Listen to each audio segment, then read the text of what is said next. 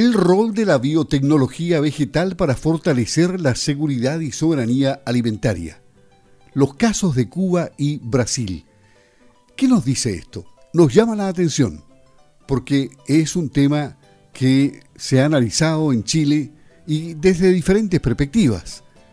Tenemos en la línea telefónica Miguel Ángel Sánchez, director ejecutivo de Chile Bio, para hablar de este webinar que ha programado justamente Chile Bio con Mario Pablo Estrada, director de investigaciones agropecuarias del Centro de Ingeniería Genética y Biotecnología de La Habana, y Francisco Aragao, investigador senior de la empresa estatal brasileña de investigación agropecuaria.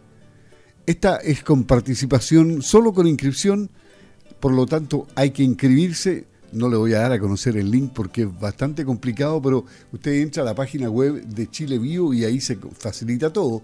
www.chilebio.cl. ¿Cómo estás, Miguel Ángel? Gusto de saludarte. Muy buenos días. Hola, Luis. Buenos días. Un gusto saludarte también. Bueno, este webinar es importante para las diferentes visiones que existen en Chile respecto al manejo de, la tecnología, de la biotecnología. ¿Qué visión nos van a entregar Mario Pablo Estrada, el cubano, y Francisco Aragao, el brasilero? Bueno, sí, mira, hoy día nosotros, no solamente en Chile, sino en distintas partes eh, del mundo, estamos siendo víctimas del cambio climático. Eh, tenemos problemas para la producción agropecuaria producto de los cambios de temperatura, los cambios de, eh, en los patrones de lluvia, nuevas plagas, enfermedades, etcétera. Eh, y eso ha, traído que esté en riesgo la, el satisfacer la demanda de alimentos en los distintos países. Es por eso que muchos desde hace ya, antes de, que el cambio climático se gatillara, producto de la pandemia, producto también del conflicto de Ucrania, etcétera, eh, todo esto ha, ido grabando la situación. Y varios países han empezado a invertir en investigación y desarrollo para obtener nuevas variedades de plantas adaptadas a los desafíos que hoy día existen en el campo. Eh, desafíos específicos para los distintos lugares. Por eso traemos a este webinar distintos países, casos como Cuba y Brasil, con climas totalmente distintos, con, con geografías distintas, con plagas distintas, con desafíos en general distintos. Entonces, en ese contexto, la biotecnología eh, ha sido una estrategia que han implementado estos países para poder acelerar estos procesos de obtención de nuevas variedades y ponerlas, estas, a disposición de los pequeños agricultores en sus países. Y de esa manera poder adaptarse a, los, a, estos problemas que están existiendo en el campo. Y eso es lo que queremos transmitir a la ciudadanía, cómo estos países están invirtiendo, cómo los estados están promoviendo el desarrollo de la tecnología, de la biotecnología en este caso, para poder adaptarnos a los desafíos que tenemos y favoreciendo a los pequeños agricultores. En Cuba y en Brasil, ¿quién, está más avanzado, Cuba o Brasil en, este tema? Bueno, Brasil, de hecho, en términos de producción agrícola, eh, Brasil es el segundo país en el mundo en, en, hectariaje con productos derivados de la biotecnología, principalmente organismos genéticamente modificados o transgénicos, como popularmente se le conoce. Eh, Brasil tiene cerca de 45, 50 millones de hectáreas con estos productos. Cuba que es un país más pequeño, eh, tiene un, un, hectariaje muy limitado aún, pero ya está liberando algunas variedades de maíces y de soya para sus agricultores para poder fortalecer la seguridad alimentaria. Y claro, y nosotros conocemos nuestras limitaciones en Chile, las barreras que existen y, y que no se han podido derribar, ¿no?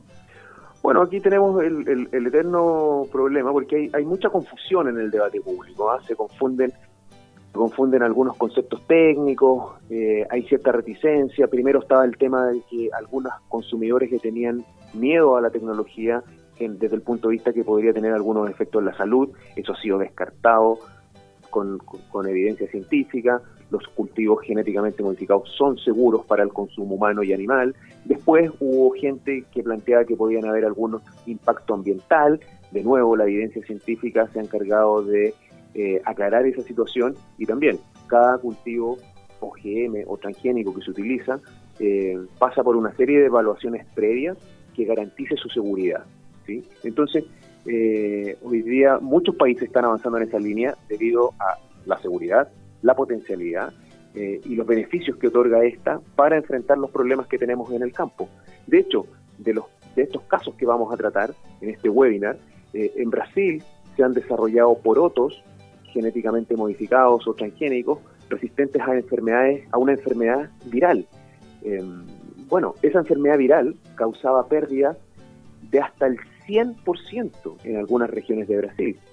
Eh, entonces, esta estrategia, la biotecnología, terminó, resultó ser una estrategia sustentable para poder, para poder hacer que los agricultores brasileños pudiesen seguir produciendo poroto y recordarles que el poroto es un producto de consumo básico en, en Brasil. De hecho, cuando vamos allá y nos comamos una feijoada, lo más probable es que estemos comiendo porotos derivados de ese poroto transgénico. Y en el caso, en el caso cubano, con esta tecnología se están desarrollando, ya se han desarrollado y ya están utilizando maíces y soyas eh, genéticamente modificadas, adaptadas a, los suelos cubanos, y que está permitiendo que eh, eh, en ese país, de acuerdo a su ideología, eh, puedan autoabastecerse con las cantidades necesarias de maíz y de soya que ellos necesitan para distribuir en su población. Entonces, la biotecnología está siendo una herramienta útil y beneficiosa para estos dos estados y eso es lo que queremos mostrar y discutir con la audiencia que nos va a acompañar el día jueves. Es decir, uno que conoce pero la información que tú nos has transmitido muchas veces eh, realmente se queda abismado. Estamos en la edad media nosotros acá en Chile. La verdad, la verdad que sí, porque aquí en Chile muchas veces no ha habido la voluntad política de abordar estos temas. Eh, hay muchos grupos de interés que cuando estos temas se empiezan a discutir a nivel regulatorio, a nivel político, hacen mucho ruido y el sector político evita, general, eh, ese tipo de situaciones. Eh, y eso ha llevado a que nunca nadie ponga las cartas sobre la mesa y podamos tomar decisiones basadas en evidencia y avanzar. Eh, somos el país de la región, uno de los países de la región más atrasados en esta área. Argentina, Brasil, Uruguay, Paraguay, Bolivia, Colombia, todos los países, todos estos países que te menciono están utilizando la tecnología en sus campos, están utilizando la biotecnología eh, los organismos genéticamente modificados para desarrollar nuevas variedades y así adaptarse a los desafíos que tienen sus agricultores y que tiene su agricultura. Este webinar es eh, por inscripción eh, cerrada, ¿no es cierto? tienen que ponerse en contacto con usted. Yo decía que era más fácil ir a www.chilebio.cl y ahí se pueden inscribir, ¿o no? Sí, y más fácil aún, pueden visitar nuestras redes sociales, en Facebook, en Twitter, en Instagram, en LinkedIn, en YouTube mismo, y van a encontrar los el, enlace y la información necesaria para poder participar. Eh, no hay ninguna restricción, puede participar cualquier persona, eh, solo hay que, hay que identificarse, poner los datos de, cada uno y con eso le va a llegar un enlace para poder conectarse el día jueves. Nos falta reforzar que, esto es mañana, 11 de agosto, entre las 9 de la mañana y las 11. Es decir, son dos horas muy interesantes en las cuales vamos a conocer el pensamiento de Mario Pablo Estrada y Francisco Aragao. Cada uno debe tener un buen currículum en este tema, ¿eh? muchos trabajos seguramente. La verdad, la verdad, Luis, que son unas verdaderas eminencias en el mundo científico eh, latinoamericano. Eh, uno, el cubano, es el director de investigación del principal centro de investigación biotecnológica que hay en Cuba, y Cuba es reconocido a nivel internacional por la investigación científica que lleva a cabo. ¿sí? y él es el director de ese centro. Entonces, él está a cargo de la mayor parte de, de las investigaciones que se están llevando a cabo en ese país. Y en el caso brasileño, Francisco Aragao eh, en el contexto del mejoramiento genético vegetal, el desarrollo de las nuevas variedades de plantas, él también ha estado en los principales desarrollos brasileños que, han, que hoy día se están utilizando en ese campo. De hecho, aparte del poroto que les comenté anteriormente, Francisco Aragao está desarrollando una variedad de lechuga enriquecida en ácido fólico, es decir, con enriquecida con un nutriente necesario para eh, nosotros, los seres humanos, y de esa manera, de nuevo, obtener un mejor producto para nuestra alimentación. Entonces la biotecnología nos ofrece una serie de alternativas, estos científicos, como dije, que son eminencias, están tras estos desarrollos y queremos fomentar la discusión y el debate sobre estos temas acá en nuestro país. El rol de la biotecnología vegetal para fortalecer la seguridad y soberanía alimentaria, los casos de Cuba y Brasil, mañana en este webinar organizado por Chile Bio desde las 9 de la mañana y hasta las 11. Todo esto va a quedar en YouTube, ¿no? Así es, Luis.